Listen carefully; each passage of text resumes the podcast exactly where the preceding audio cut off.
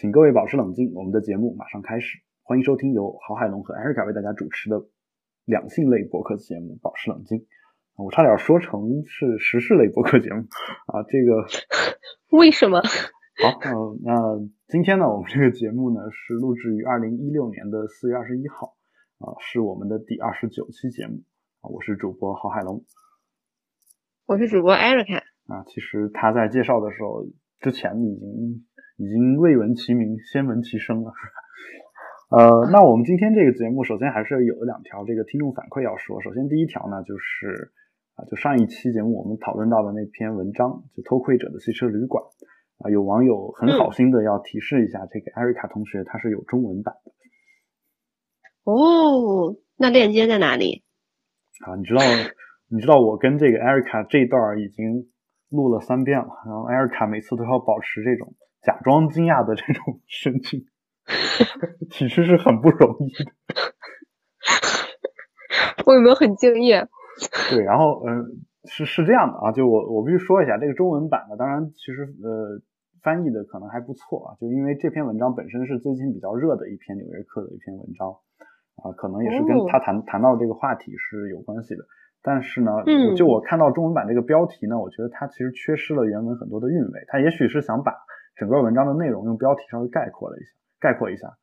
啊，这篇文章呢应该在知乎上应该是能搜到的，大家如果有兴趣的也可以去搜一下。然后呢，就是据一些网友说，我没有看过啊，据据一些网友说，这个中文版里面有一些片段是缺失的，比如说我们上一期节目当中聊到的一个片段，就是这个记者和和那位偷窥者两个人，就是第一次见面之后到了他的汽车旅馆，两个人还就是偷窥了那么一次嘛，就一起。就那那个桥段，就领带掉到那个通风管下面，差点被发现。那个那个桥段好像是在这个中文版当中是缺失的啊，但我我其实不太确定啊。大家如果有兴趣，也可以去看一看。它是应该是一个结义啊，但是就主体的，我觉得有意思的东西呢，其实上期节目已经聊的很多了。那么今天就不在这儿多说了。那么第二个听众反馈呢，就是上一期节目当中我们聊到了一个“打炮”这个词。这个词呢，嗯，包括约炮啊，这个词呢，有网友给出了一个来源啊，但是这个来源呢，我我我相信啊，就是他他可能从这个来源再到我们呃把男女两性这个性行为比喻成打炮，可能中间还是有一个过程的啊。他是这么说的，这位朋友呢名字叫做养边牧的小马达，是新浪微博。边牧下次可以爆照吗？哦，我最近总是抢海龙哥的话说。对你要是想想看的话，你可以去关注一下他的微博啊，但是你悄悄的关注，然后打炮的不要，悄悄的关注就行了，要不然 要不然大家就知道你是谁了，是吧？然后，嗯嗯，他的这个网名都是繁体字啊，就是养边牧的小马，边境牧羊犬的那个边牧。然后呢，他说打炮这个词呢，来源于国共金门金门对峙的时候。互相打炮啊，就是国共国共在金门和厦门互相打炮对峙的时候啊，听上去就是很好的基友是吧？就是呃，在金门和厦门对峙的时候会互相向对方开炮啊，但是一开始开炮呢，就是可能还是有这个战争的这个意意图的，后来就变成了一种象征嘛啊，当然这这个话是我自己加上的，就是呃，他他的原原话是说，后来为了避免打到对方。就有了约炮一词，对，所以其实这个，呃，就是政治解决解决不了的问题，就打一炮就解决了，约一炮就解决。就这个其实也也提醒了我们一些这个什么，你看，本来打炮这个事儿呢是两个人不和谐嘛，两边不和谐，然后后来，后来后来到了约炮之后呢，就就变和谐了。和谐多了，对，所以呢，其实这个其实提示了我们两性之间的一个相处的智慧。就我觉得，就两个人吵架吵得特别，就热火朝天的时候，就有可能互相都容忍不了对方的时候，啊，大家其实如果能提前约定一下，一旦遇到这种情况，两个人就打一炮，可能马马上就好了。其实很多事情，只要这个事情不是原则性的大问题，比如一个想。呃，一个不想结婚，一个想结婚，或者一个想要孩子，一个不想要孩子，嗯，一个自己掉下去和他妈掉下去了，然后他就主张先救自己，然后 另一个就想叫他救救他妈，这个除了这种重大的疑难问题之外，我觉得其他问题基本上，呃，双方就这个做着做着就好了。嗯，就是那应该要男生有霸道总裁的 feel。就是最近我在看《太阳的后裔》吻戏合集，嗯，就是宋仲基。你现你们你们现在都都已经不就不看全部电视剧了，都开始光看 合集了，只看激情戏。对，只看激情戏了，这比较符合我我台主播的这个节操。我我因为我就没看过那个电视剧，然后那天就看了一下吻戏合集，发现还是挺撩妹的。对，但就一定要发挥。对啊，你要有那种霸道总裁的 feel，你总不可能期望你跟你女票在吵架上，女票主动过来吻你，是应该男生以迅雷不及掩耳之势，然后在一个死角发进攻，然后来一个霸道总裁的强势之吻，然后接着开始漫长的缠缠圈圈。对这个，我的脑洞是这样的。艾尔卡同学的这个呃，他的观点不代表本台另外一位主播的观点啊，因为这个确实呃。确实，不同的人相处模式是不一样的。相信艾尔卡也知道有一个词叫做“婚内强奸”，听说过？就两个结了婚的两个人，你一个太霸道了，可能都会有一些问题，更不用说只是一个相处男朋男女朋友的这样一种关系啊。所以呢，就是呃，我觉得什么直男永远 get 不到我的点，不许说话。对我，我能 get 到你的点，但是我的意思就是说，这事儿也得一开始就两个人得有一个默契，包括一开始都得得商量好嘛，是吧？哎呀，这个事儿一开始一定是默契的。好了，现在听众们可以观赏，然后两个主播有史以来的吵架大战了。对，是吗？就但是我们俩不能用那种方式来解决这事儿。对对对，这事儿我俩不太适用。对，不太适用，因为毕竟不是这个男女朋友啊，就是。对，你知道女生在那个情境下在想什么吗？海龙哥，就是别说话，快吻我。是吗？啊，好的，这个受教了，受教了，这个受教了。以后我我今天晚上就尝试，但是也得先吵得起来啊，也得先吵得起来啊。对，所以我今天打算抛出一个重磅的这个，我跟他的一个分歧。什么？这个我还得好努力的想一想，因为我们俩分歧实在是太少。哦，这么合拍，又在变相秀恩爱。对，然后那呃，说到合拍这事儿呢，我们就就还是顺着这个话题接着聊一个这个纽约纽约客的一篇新的文章啊，就是这个我最近追纽约客的这个杂志，追的每每次每期杂志都能看到一些跟我们节目相关的一些话题啊。你要知道这个要讲英文，但这个英文应该你还是挺喜欢的，就是这篇文章叫。What XOXO really means，其实是呃，就是 XOXO 真正的含义是什么？嗯，是啊，我我看成了 XXOO，对，就我看成了叉叉圈圈，但其实差不多啊。就是当然，我我们一开始以为 XOXO 的意思是另外的意思。就这篇文章有副标题叫做《对于 email 的签名档签名档的一个解读指南》，这么一篇文章。就是有些文人写完这个 email 之后，后面会写一个 XOXO，或者写一个 XOX，嗯嗯，或者写一个 on the best，或者是什么叉叉叉什么 best 等等等等，会写一些这个东西。然后这篇文章呢，就对这这些符号呢做了一个解读。当然里面的重磅呢，就是我们这个 XOXO 啊，因为这个这个符号呢，相信大家都不是很陌生啊，因为国内曾经热播过一个美剧叫做啊 Gossip Girl，是吧？我我相信这个 Erica 也是看过的，或者听说过的至少。嗯，我要看，我要说我不看美剧，然后你会不会掐死我？哦，不会，但是你至少听说过吧？啊，听说过，很火嘛。里面有个女主演之一，我觉得还蛮漂亮的。对，这个这个剧情呢，我可以给你大致的介绍一下，就是一堆男男女女，然后互相排列组合，然后叉叉圈圈。啊，苏莱斯内。对，大概就是呃，就主体情节啊。对于一个直男来说，可能就是这些啊。主要是因为我也没看过，我是听听一位直女的朋友告诉我的，大概是 大概是这个情况啊。那就是里面呢，就是我没看过，但是每一期每一期每一集，它开始的时候都会都会说一段英文，然后最后最后说一个 XOXO Gossip Girl 啊，有这么一段，然后哦。这个 XOXO 呢，就就在中国就变得特别的流行嘛。它的一个官方的解读，包括你查一下维基百科，你会发现它叫 hugs and kisses，就是拥抱并且亲吻啊，就是抱你吻你啊，就然后一个结结束，大概是这个意思。啊，但是呢，这篇文章啊又给出了我们这个文艺杂志的一个独到的解读。我们来看一下他是怎么说的。他说，contrary to popular belief 啊，就是与我们通常的这个相信的这个相反，通常的这个认为的那样相反啊，说这个东西呢，其实并不是表示拥抱并且接吻。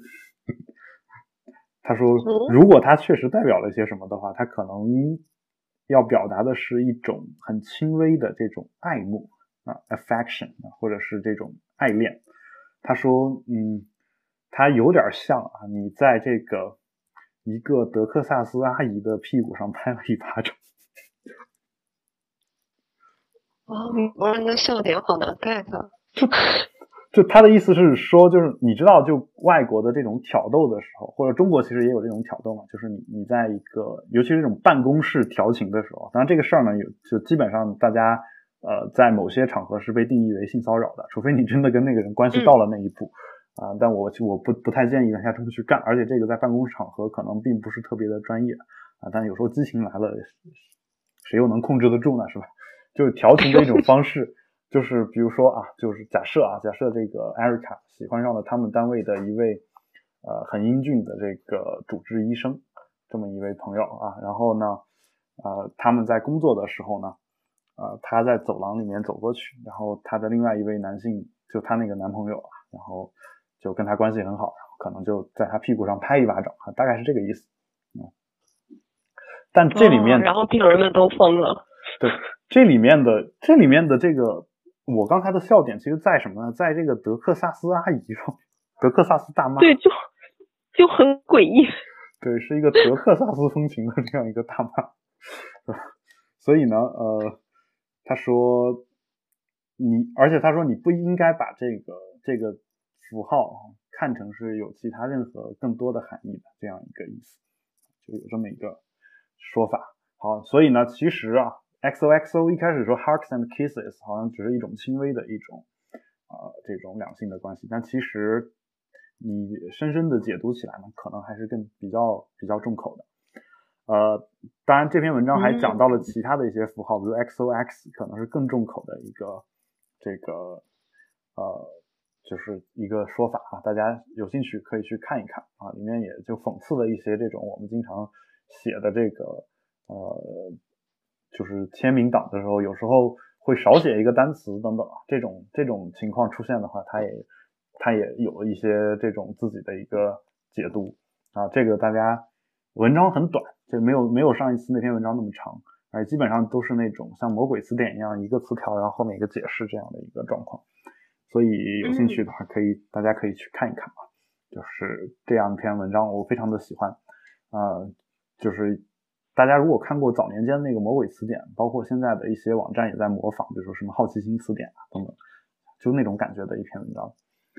哦，这是我们今天要聊的第一个话题啊，其实也是顺着上一期节目的那个纽约客聊到的。那我们今天要嗯讲到的第二个话题呢，就是。关于这个，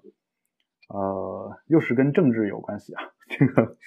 政治和色情好像从来都都是不分家的。就是其实这事儿呢，呃，就是往大了说，其实你你会发现，从古至今，这个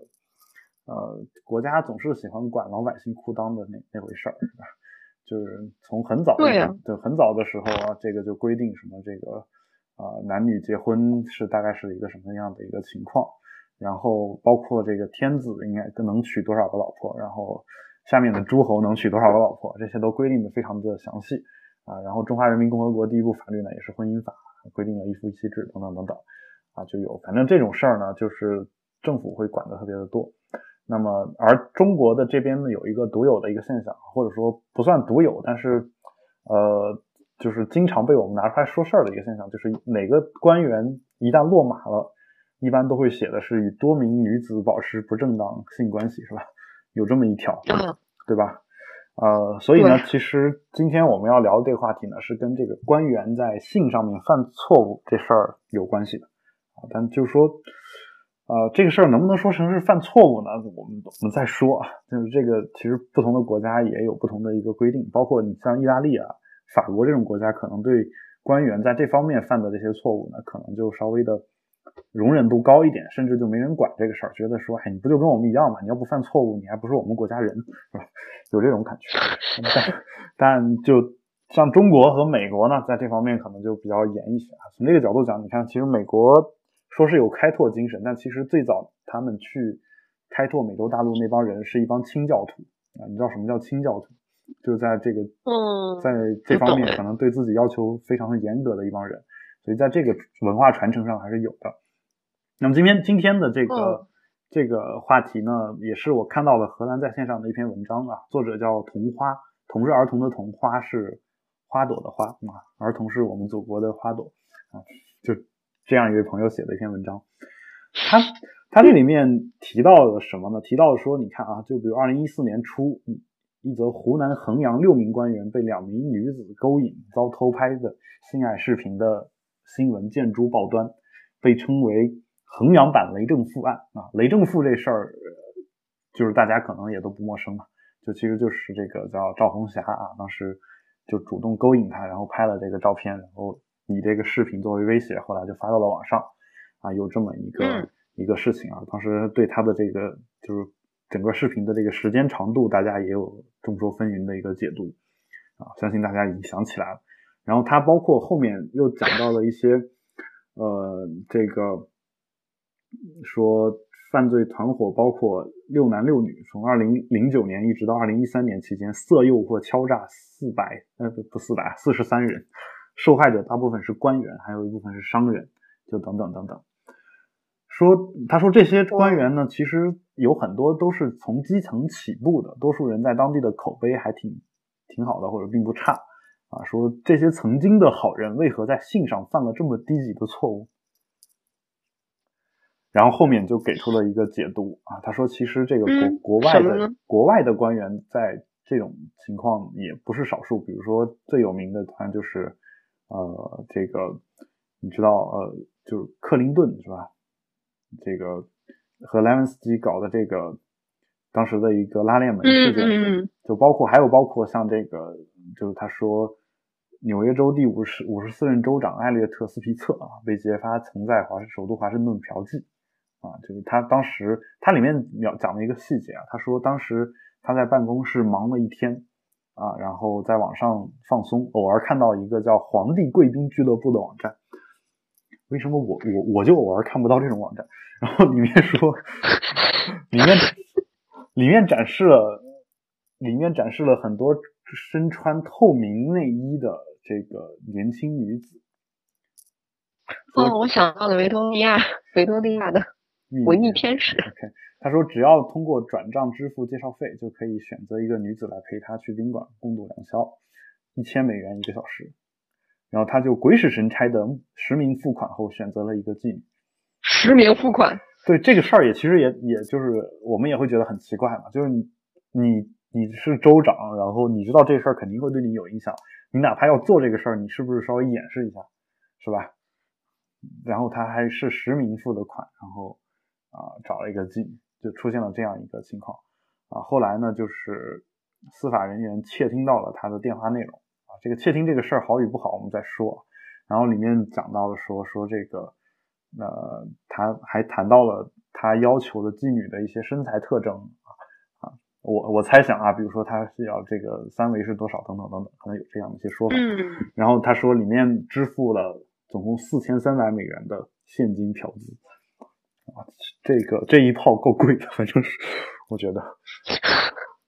四千三百美元呢，就是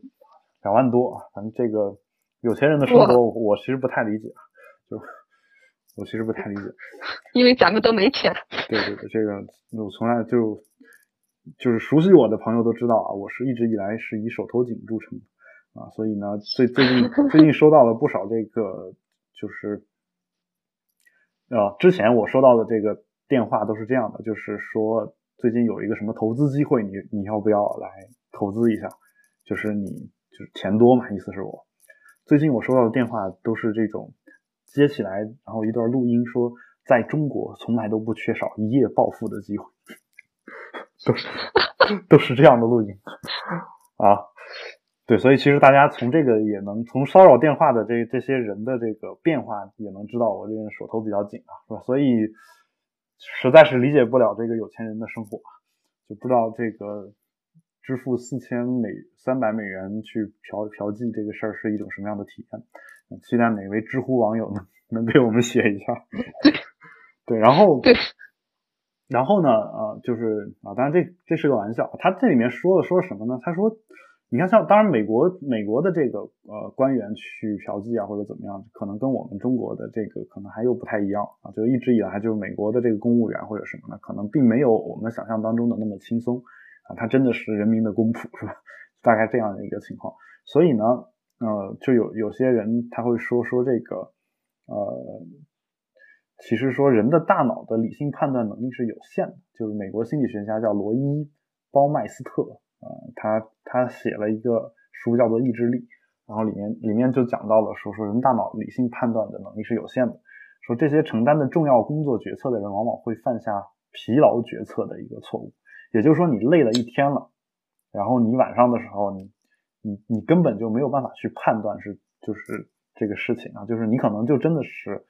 呃需要就是就情绪上或者身体上需要有这样一个性的陪伴。啊！但是你你忘了你自己是公众人物，或者说你忘了你嗯你不应该去做这个事儿，然后就直接去定啊。然后就这方面的话，其实我自己是能能理解的吧。就是他这篇文章想讲的这个事情，但是我我其实反过来想呢，呃。我我总觉得好像我国的这个领导人做这个做做这些事情啊，我不能说领导人，我国的这些不良的这种公务员在做这做这些事情的时候，我有时候其实觉得不一定能用这个东西去给他们去解释，我感觉就有一点点给他们去辩驳的这样一个意思。但我我相信这这篇文章本身它并不是这个意思，因为这篇文章它讲的都是这种就是可能已经排除了这种以自己的权利去做这个事情的这种情况。但我想说的是，就我想从这篇文章引申出来说一个话题，就其实我倒觉得啊，为什么就是中国的这个领导人总是，就不领导人，就官员总是会出这个问题，就一方面是是说这个疲劳决策之后的这个，呃，就是疲劳之后的这个决策错误嘛。但另一方面呢，可能我觉得是，呃，还是说这个事情对他们来说得到的太容易。就是他们平时在性这方面其实就很容易得到，以至于他们看到真的有人色诱他的时候，或者说真的是给他设的一个局的时候，他们根本不会去觉得这里面有什么问题。不会想，对，不会想，因为他们觉得说说反正啊，就就是就是这么回事儿，太稀松平常，太太正常了，是吧？之前我也没出现过事儿，这回也肯定不会出事儿，大概是这个这个情况。到，所以我倒觉得说这个这事儿呢，其实。其实就有有一个区别，就是中国的官员呢，其实有时有很多情况下，他其实是靠自己手里的权力去换这个呃，就是性这方面的一些资源。这个事儿你明白吧？你能同意我的说法？嗯嗯嗯嗯嗯，对，而双手双手赞成。对，而且就是有一个有一句话嘛，有一句话说的就很呃，也是很呃很直白。这个不只是针对中国的官员，就叫做什么性是。春呃不是性啊，权力就是春药嘛，就你权力越大，你吃的越多，那你你在这方面就肯定是能那个，就是呃这个怎么说呢？就你有有那么多权力的时候呢，其实就就能够诱惑到更多的人。就反过来，你的在美国，哪怕你当一个州长，你当一个总统，那肯定是有有你自己的人格魅力在那，要不然也没有人选你嘛，是吧？啊，就反过来说。所以其实你无论在哪个国家，你有了权利之后，可能这方面的获取本身就更容易一些，啊，这是这是我的一个感觉。但当然说这篇文章所提到的一个就是那个错误呢，比如说你一是一是一个官员，你本身可能已经有了家庭了，然后你去嫖妓，这个事儿可能是他所所谓的这样一个错误或者怎么样啊。但我其实想说的是啊另外一个事情啊，但话又说回来了，其实我觉得正是因为大家。或者说，这个我国的这个政政治家们太看重这方面的这个所谓的贞洁或者所谓的这干净嗯，反而反而让很多人就无所适适从，或者是怎么样？就其实，嗯，得得分两方面去讲啊。首先就是，其实任何一个人在这方面都是有需求的。我觉得，呃，只要是男女双方你情我愿的，并且都是成年人，我觉得没有这个事情本身是没有什么问题的。就也许就是说，如果他结了婚，我们从传统道德上讲，说他是有道德上的问题的。但如果如果这个人能给我们好好的把这个事儿处理好啊，比如说有一个公安局长啊，他就在这方面就是有很多女的喜欢他，就没有任何的权钱交易这个事儿啊，就是有很多女的喜欢他，而且人家也没结婚，然后天天就跟各种女的约会。但这个人呢，就就是破案一把手啊，能把这个所有的这个大案要案全部都破了，然后呃，就只要发生各种这种案件，他都特别的为民办实事儿。另外有一个公安局长，比如说他在性这方面特别的干净，就他可能就就甚至连老婆都没有啊，就就这么一个人，就所有事情都自己解决啊，就我们觉得这个就是简直就高风亮节嘛，一个脱离了低级趣味的，就，但是他他在专业业务这方面就办的很差，很稀松平常。你觉得你觉得你会更喜欢哪个领导呢？我觉得我会更喜欢，肯定是肯定是前者呀。对啊，你是你是当警察的，你把你把你给我们承诺的，你做的那个工作做好，别的事儿其实我并不想管你，对吧？对吧？就是我我觉得就是就是就是这么回事儿啊。但是呃，但是我们好像很奇怪的就是，这些人，嗯，这些人又不干实事儿，对，又那种，对对对，这个这个是我想说的下一层的一个话题嘛。就这个，其实你你为什么在中国一定要这么严格要求他们？因为好像别的事情都太难监管。对，而且哎，真的是。而且还有一个问题就是，当然这个事儿本身也很难监管，这也一般得等他们下了台之后，我们才大概知道，是吧？就我我说的是什么呢？就其实中国的官员好像权力会更大一些。嗯。对，而且其实有很多女性之所以跟他去，就就就是做这个，呃，不管是有没有这个交易啊，就是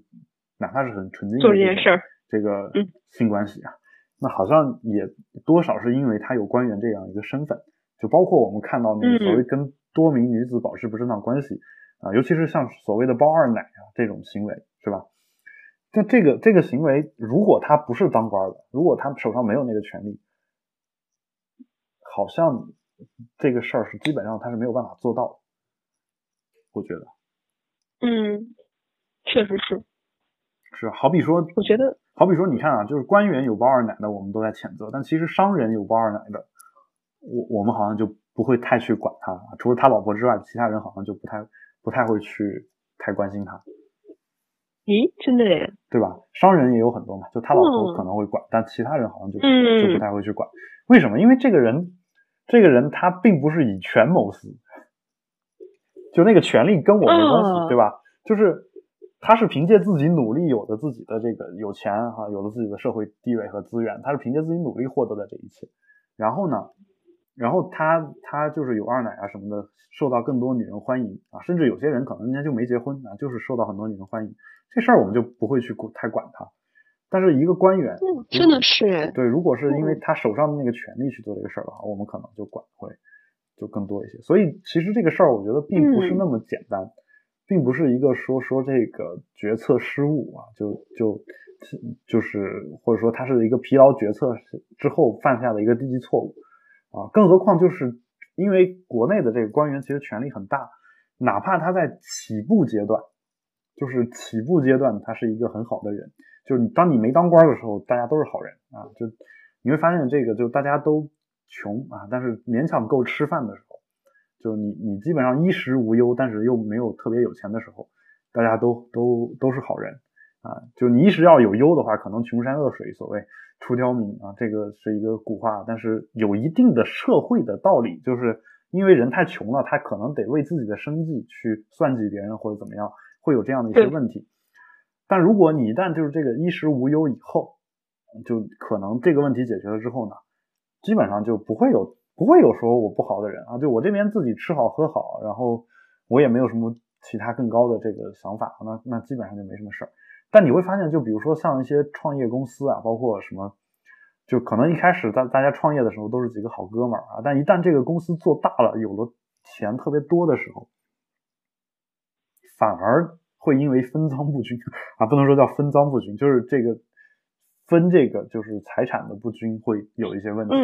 就只要有了钱了，反而又会有有更大的这样一个问题。那你你从另外一个角度讲啊，就其实呃做一个类比的话，就其实很多官员他在一开始他没钱没权的时候，可能可能是一个好人，这个我都承认。但是呢，所谓权力就是腐蚀剂，就你一旦掌握了这个权力的时候，你这个人的性格就会发生一个变化，或者说你这个人人品可能就会发生一些变化。就我们我们是。其实不能指望一个人的私德如何如何，我我们其实要指望的应该是一个制度的一个建设。所以呢，其实呃，这个这篇文章里面，我唯一觉得就是有一些可能有一些问题啊。尽管我同意他所分析的这个原原因，他可能是这个问题的原因之一，但我觉得他有一个问题，就是他觉得起步阶段啊，多数人在当地口碑不差啊等等这个事儿，就是如果他们就是。并不是说他他们在基层起步的，他们到了一个高位的时候，就一定还是那个样子的人啊。尽管当然他这里面说多数人在当地口碑并不差，也许就是说他当了官以后口碑还是还是不差，但这个口碑这个事情也很难说。嗯，因为对啊，那你说海龙哥，你没有办法监督。你说我就是我忽然，对你说这些人。他说说从一开始很好，然后从后面变得不好。你说这个人性是一个持久的东西，还是一个会变化的东西？是不是这些人他其实本性里就真的其实就有这些不好的一面，只不过到了他到了权力到那个程度的时候，他就释放出来了。就是真的人真的会变吗？我觉得是每个人本性里面都有不好的一面，或者说都有自私的一面。我们不说不能说自私是好的还是不好的。当你当你。当你面前摆了一块巨大的利益，然后你把这块利益吃掉之后，没有任何后果的时候，我相信大部分人很难经得住这个诱惑。就是这个事儿是这样的，就你当你面前没有那块利益的时候，你想的都很好。就是你现在，比如说你现在，我假设啊，现在你面前有一百万，这一百万摆在你面前啊，你让你现在去想，你会说说那钱不是我的，那我我绝对不拿。你可能会这么去想，但当真的那一百万就摆在你面前的时候，并且告诉你说你被抓住的机会是万分之一啊，就还是有风险的啊。但就是说你被抓住的机会是二分之一，那你选择拿不拿呢？我相信一万个人里面至少有九千九百九十九个是会拿，不拿的机会肯定也是万分之一。我觉得真的是对，就就是这样这个样子嘛。就我记得曾经有我看过一一篇小说。里面讲的就是这个事情，就是一个人他面对了一台这个机器，这台机器能控制整个世界。当他看到这个机器之前的话，他是一个口碑非常好的这么一个人。但他看到这个机器之后，他脑子里面马上就泛起一个念头，说我要不要控制这台机器？就是他，因为他可以做两个选择，一个就是摧毁这台机器，另外一个选择就是他他用这台机器来控制整个人类啊。当然这是一科幻小说，就。有这么一个选择的时候，他脑子里面哪怕再好的一个人，道德要求再高的一个人，他最后可能还是摧毁那台机器。但是，他脑子里面，他还是会闪过那么一丝念头。就他那篇那个文章，好像是卫斯理写的一篇小说啊。就他把那个人给把把那个机器摧毁了之后，他自己自己说，就那个小说的主人公里面，他自己说。呃，说我我我反思了一下，就是当刚才那种念头还是非常可怕的。就是当我真的能够有这个权利的时候，要经就是要呃拒绝这种诱惑，然后我不去不去，就是获得这种权利。其实这个事情是很难的，就当时他自己都有这样的一种感觉。所以我觉得就是这个事情可能是每个人啊，就是本本性里面都会有有这么一个东西。就因为因为大家从这个从远古到现在，其实每个人都是自私的。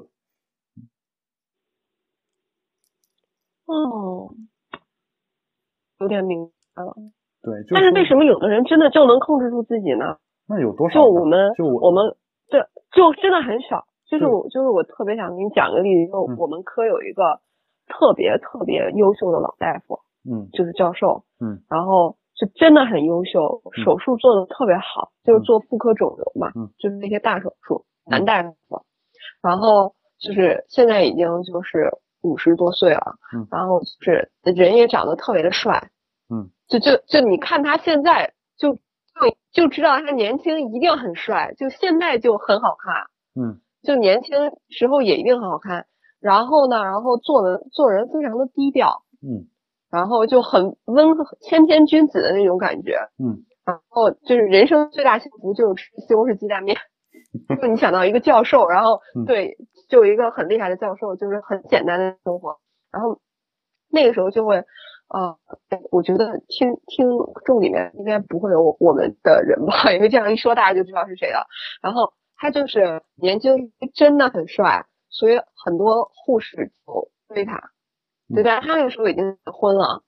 嗯，然后就有的护士，你知道，他就就上夜班就跟着你，你知道吗？他给啊早班，知道你上夜班，还要跟着你。夜班人少啊，啊他就可以跟你共处一室啊，就之类之类的。嗯。然后那个，但是但是就是我们这老大夫就就柳下惠吧，坐怀不乱。然后这个护士一直到我们我们这个老师的妻子怀孕之后才善罢甘休。啊就就他就这样就一辈子就过下来了，就就好像他就很有原则的感觉，就他真的知道哪件事能做，哪件事不能做。就你知道，在我们这种女众多的科室，然后老大夫的这个故事就传为佳话，嗯，大家就觉得哦，他简直是太有原则了，放弃了，哦，就是这样的。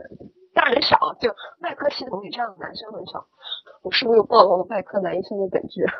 这段可以擦掉不播吗？这段还是播出来。是这样啊，就我我我我就外科男医生的本质这个事儿啊，就坊间也有很多传言啊，当然这是一种刻板印象，我们就是还是说，呃，肯定每行每业都有这种就是所谓的比较乱的这种人，也有也有比较好的人啊，这个就当然这个好也是看你怎么定义嘛，就这个事儿呢，大家都、嗯。都就是具体遇到哪个人，你就观察那一个人就行了，不要把群体的这个所谓的刻板印象或者特点套到那一个人身上啊，要不然你会错失很多很好的机会。啊，那我我我想说的是什么呢？就是说，其实你你举的这也是一个你身边的一个例子，而且你好像也只能举出这么一个例子来，而且你要知道为什么、哦为什么这种例子会被传成佳话，是因为它太少见了我。知道了，太少了。如果如果如果这种事情天天身边所有人都这样的话，你是不会单独把这个人的这事儿拿出来说的。嗯，真的是啊！你为什么每次都要这么一针见血？我讨厌你。啊，好吧，就是活在这个幻觉当中，其实是很幸福的，有时候。呃就是，但就是说，我们还是这个看清生活本质，依然喜欢它，啊，这才是真正的正能量。就是，嗯，就这个世界是一个操蛋的世界，但是我我们还是会爱上它啊！谁叫我们就生活在其中呢，是吧？嗯，就，是啊，我我们节目罕见的传递了一些正能量出来。乱讲，我们一直都是很正能量的。嗯，对，好，那我们就这是这个官员的这件事情啊。这事情完了之后呢，我们再聊一下第三个话题。今天第三话题，我想聊的是什么呢？就是这个，又是我们我的校友潘绥铭教授的一篇文章，讲这个性洁癖，幸福的负能量。哦，啊，这篇文章，他是他的意思就是说他他又做他又是他的这个全国性的这个调查的这个一个数据，就第四次全国调查的一个数据，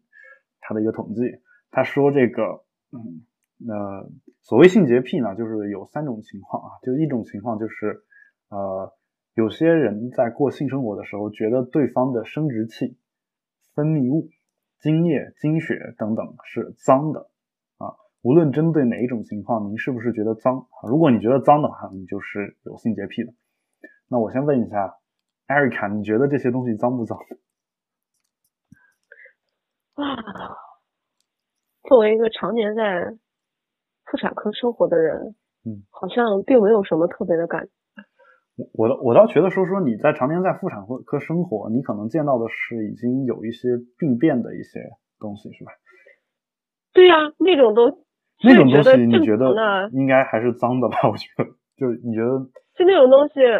对，就你工作起来实际上是不会看着那些东西的。哦，好吧，这就是你职责的一部分，你就是要去把那些东西取出来，然后在图片上再看。对，这就是你在门诊的日常。嗯，对，至少你比这个皮肤科的医生可能好点儿。嗯，是皮肤科那是真的很惨。好，就这个事儿，就是你是你是因为你职业的习惯嘛？但就是说，其实我们从小从小到大，其实有有很多人，他会把这个东西就当成是脏的。这个脏甚至是从父母那辈遗传下来的。就是为什么会这样呢？我其实可以做一个猜想，因为呃。因为本身就是就是我我国对性的态度啊，大家也知道，要不然也不会有《保持冷静》这个节目啊，就是 就是其实还有一个很重要的原因，就是其实我们在这个性生活的时候，我们所用的这个性器官离这个排泄器官是特别近，嗯，对吧？是的。而而对于这个排泄器官，比如说这个就我们所谓大小便这些东西。这个东西是不干净的，这事儿是大家共同都都有这样的认识，对，所以呢，就会连带着会有一些人会认为这个东西上面，比如说男性的这个啊阴茎然后出来的东西，有时候它出来的是尿，对吧？有时候出来的是呃这个比如说前列腺液或者精液之类的东西，那这个这些东西本身是不一样的，就是你你在不同的情况下，它它出来的那个管道应该也是不一样的，只不过是最终那个出口是那一个地方。那所有，所以很多人就会觉得说这些东西都是脏的，这是我我能从从这里面能想到的一个原因。那像女性也一样的，就比如说外阴和这个尿道口其实离得特别近，是吧？嗯，对，还有就哎哎，海龙哥，我有个脑洞哎，哎，你是从什么时候长到多少岁才知道女生的尿道跟阴道原来是分开的呢？呃，我应该是第一次就一开始就没想过这个事儿。啊，后来就想想的时候，我就开始查东西，查查到东西上面就知道。但是我真的去查这个事儿，应该已经快小学毕业了，我上初中了，差不多。就其实还是比较晚，我觉得还是比较晚。就好多人都不知道，我我我好像有同寝室的人，就大学室友，他们是拿到大一的时候拿到解剖解剖课本，嗯，然后才知道尿道跟阴道是分开的。就当然他们有很多就是呃就是。嗯，从可能比较闭塞的地方出来。对，但我我我有一个疑问啊，就是首先你们是你们都是女性是吧？就嗯，同寝室里面有男性的，是吧？嗯，这也没有。对，你们没有没有那么开放啊。就是那个，那那就还有一个问题啊，就是我们初中的时候生物课有那个人体生理卫生那一章。对，老师经常讲的那一章。那一章 讲到这个泌尿系统系统的时候啊，就不是生殖系统，就讲到泌尿系统的时候，就就会有有有一个说法，就说尿道口离阴道口太近，所以一定要注意清洁。我记得有有这么一句话。嗯。对，既然他那离得挺近的，对他那里边说了那个话，所以我觉得大家应该还都是知道的吧？就是至少好奇也会翻一下那个那个书吧。也也许是有可能有些好多。就男的肯定是会看的，没好好上课。男的肯定是会看的，就算不好好上课，我们老师当时说，哎，这块不用讲了吧？好，我下面说用讲，后果是什么啊？这个也是比较严重啊。那个就是，就反正他没讲嘛，但大家都会看，就是男生都是有这个好奇心的。那女的可能可能有些女女性，就像我我们之前说的这个，呃，就是可能就有那种看 A 片都不愿意看的那种。人，那那就，嗯，那就性洁癖，就可能就就不去看了。所以，就但你说的这个话，我又想起一个事儿，就因为我我早年间啊，早年间我其实很好奇，我说这个既然离得这么近，就就万一就是一开始啊，这个生手不太知道哪一个是真正的那个阴道口啊，就哎，真的有，我在书上看见过。对对对，就有这种情况，就。但但我后来又发现，说说正常人的这个尿道口还是特别细的，就不太可能。对，理论上其实是不太可能办成这件事的。对对对，但说也不排除一些，就是这种有病变的或者天赋异禀的女性。对对对对，是吧？就有这个有这个事儿啊。就我记得是初中的时候听看这个色情小说啊，就有说这个插错地方，但插错地方又分两种嘛。一种就当然就是我们通常所说的肛交，是吧？这个嗯这个其实现在也不能说叫插错地方，只是说两边的人如果大家都喜欢的话，其实也没什么问题。甚至有一些男性现在用一些性玩具在寻求所谓前列腺快感，就其实是从肛门里面伸一个东西进去，就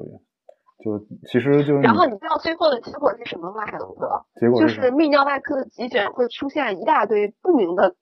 肛门异物，是吗？就是你天知道天知道来看急诊人把什么塞到了肛门里，对，所以所以就外科的同学对，所以就是，所以大家这个一一定要记得，就是买这个性用品的时候，或者说情趣玩具的时候，一定要认准正规厂家，不要怕多花钱。对，请大家慎重啊，多买点这个质量好的啊，这个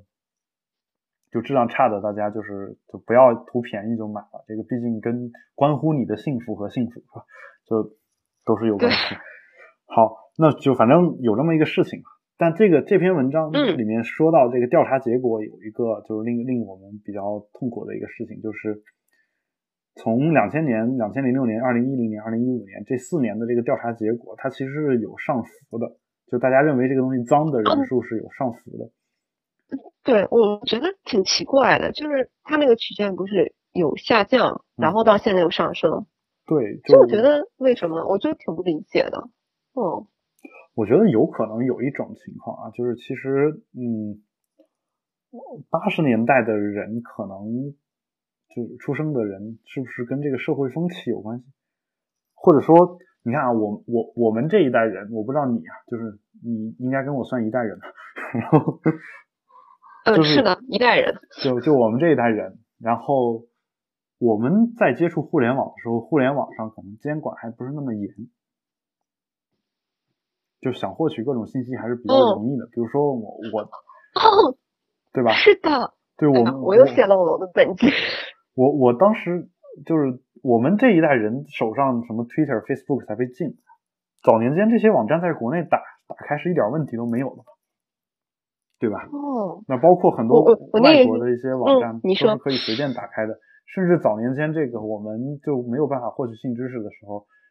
我国的门户网站在普及两性知识方面其实起到了不可磨灭的作用对对对，哎，那个时候有一个网站叫六间房，啊，是吗？你上过吗，海龙哥？我听说过，好好像是个视视频网站，是不是？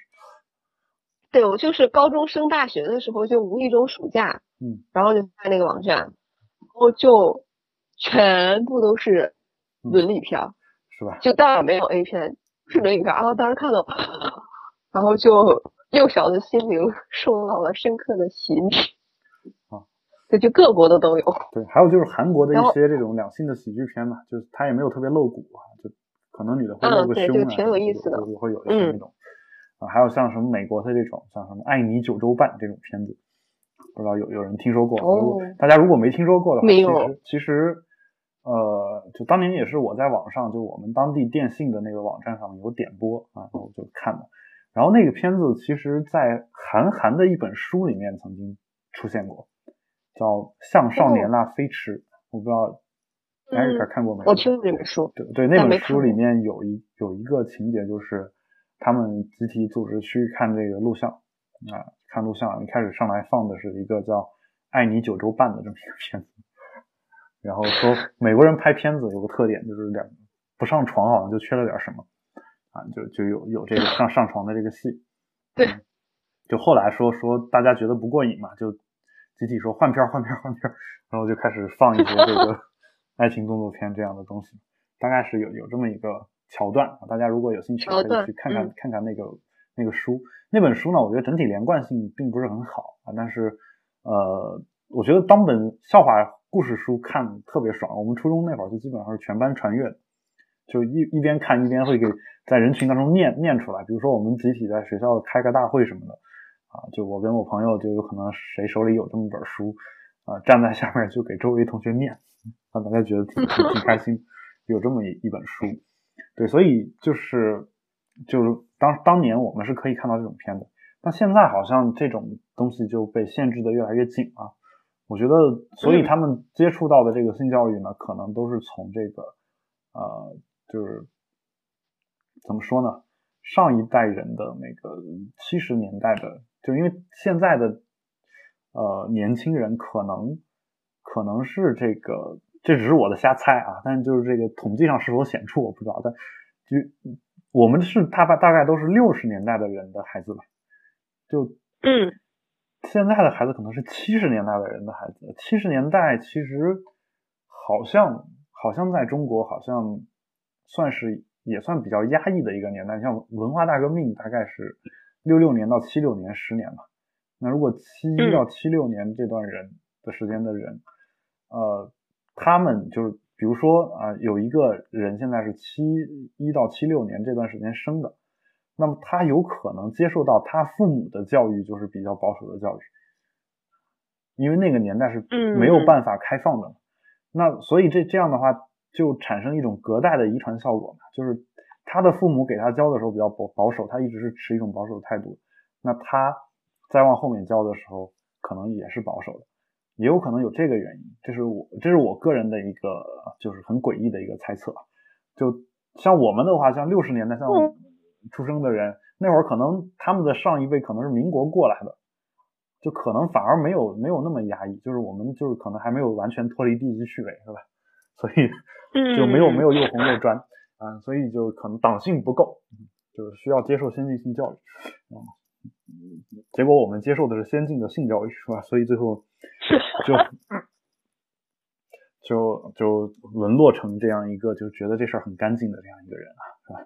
当然，我觉得这是好事啊，这当然是开玩笑的一个说法，就是呃，所以其实这个结果呢，我觉得嗯，这是一个短期内的反复吧。我觉得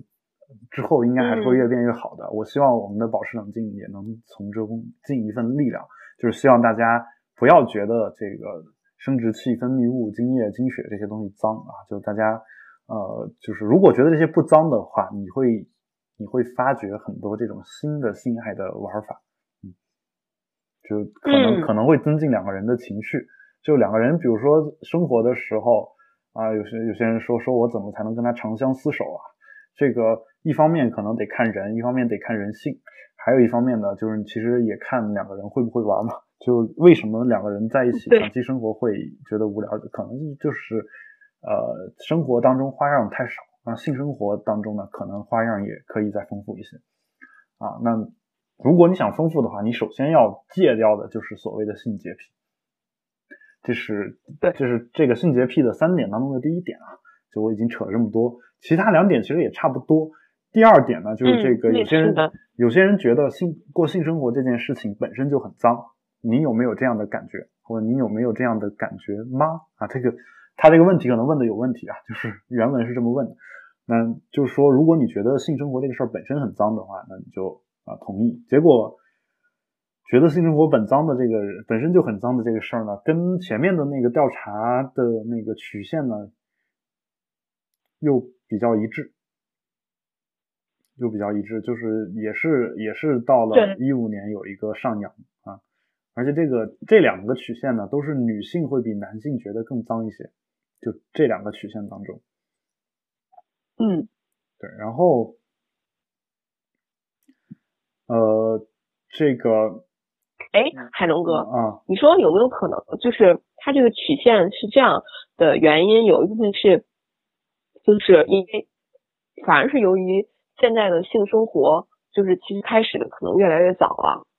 然后他在一五年左右调查的一部分人里，可能就是有一些，就是像你说的，就是呃七零后的孩子，比如说十七八，就是或者是就是这种年年龄的人，刚刚成年，他们其实可能对性对人生观都没有形成一个很成型的理解，嗯，或许连性是到底是什么都搞不懂，就是一种生冲动，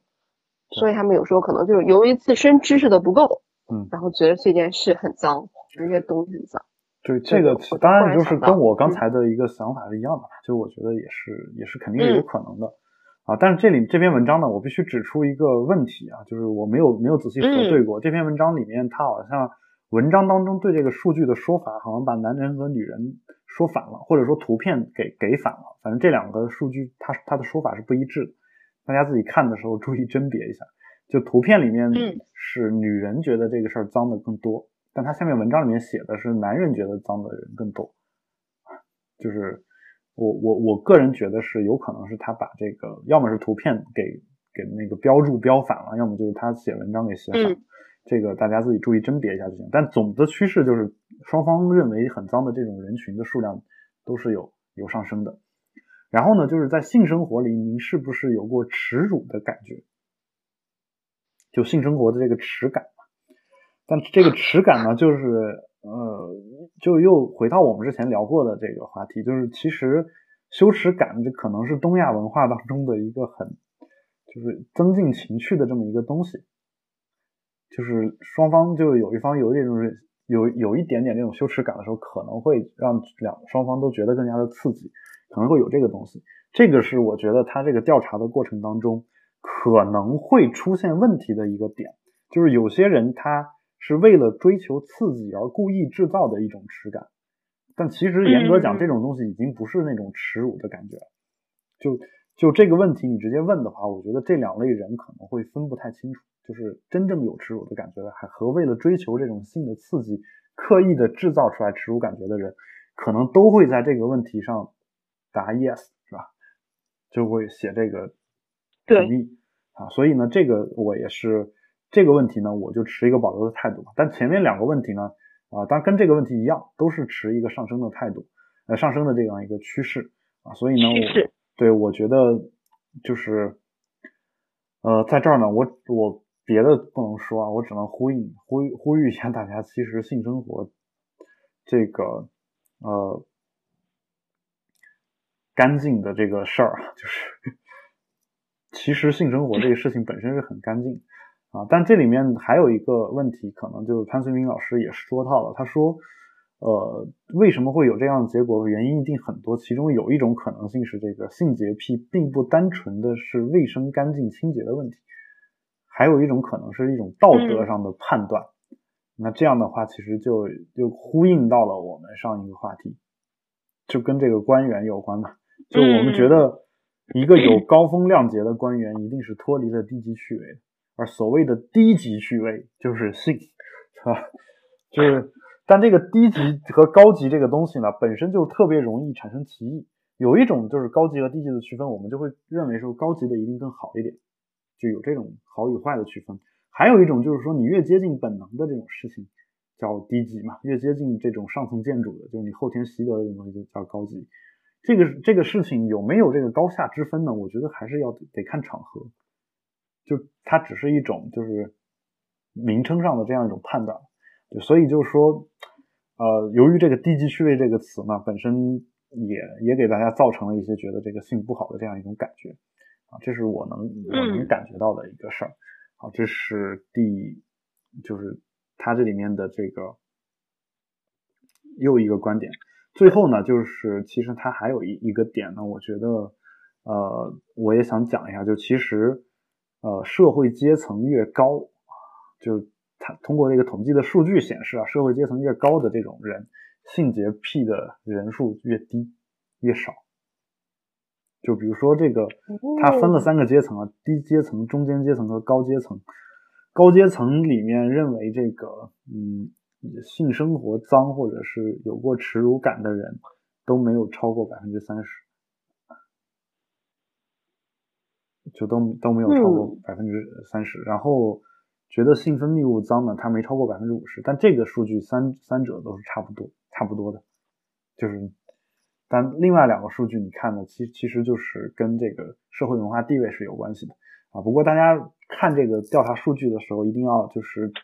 注意这个统计上的一些问题，就是其实他给的最后这个柱状图呢，首先他给的是一个立体柱状图，不太容易看清楚。第二呢，就是呃，这个柱状图它不是从零开始算，它是从百分之二十开始算的，所以它显示出来的这个差距呢，有可能比真实的差距看上去要更大一些啊。所以呢，这个大家注意一下就就好，它只是为了说明这个问题啊。当然，这里面最终我我想说的是什么？我想说的其实就是。如果你能把这种性洁癖啊，就是在这篇文章里面被潘绥铭老师称之为负能量，你把这种性生活方面的负能量又能够降下去的话，啊，其实你是能够提高两性的这个两个人的这样的一种呃性生活的质量。就对，就这个呃，美国性学家上个世纪中期曾经说过嘛，说性不仅是在两腿之间更在两耳之间。就说，人的这个心理状态和价值观对于性生活有着重大的一个影响啊，有时候比是纯粹的生理因素还要重要。就比如说这个女性性高潮或者男性性高潮，如果你跟一个就是你不喜欢的人去做爱啊，我觉得想要得到性高潮这个事儿，就其实是特别难的。嗯，唉，有道理。为何叹气？我觉得这一声叹气是意味深长的。就至于这个包含了什么样的含义，我觉得就留给我们的听众去猜想。不不不做任何解释。嗯，好，和回应，留给大家去猜想吧。就是大家可以把你们的猜想给我们做一下反馈啊。然后下一期节目呢，我可能会挑我觉得合适的给大家念出来。我这个恶趣味的人，我觉得不合适，我就我就不暗示了。就我们我们是一个就脱离了高级趣味的这样一个节目，就我觉得我引以为豪的这样一个属性。点对，所以好吧，所以大家就是多多的支持。如果你和我们一样，请多多的支持。对 对，然后那我们今天的节目呢，差不多就做到这儿啊。感谢大家的收听啊！如果有任何的问题呢，也欢迎大家通过社交网络与我们取得联系。我们的微博是保持冷静播客六个汉字，我们的 Twitter 呢是 Keep Calm Podcast，还有我个人的邮箱是郝海龙 at gmail.com，也欢迎给我写邮件。好，那我们本期节目就到这里，请各位保持冷静，我们下期再见，拜拜。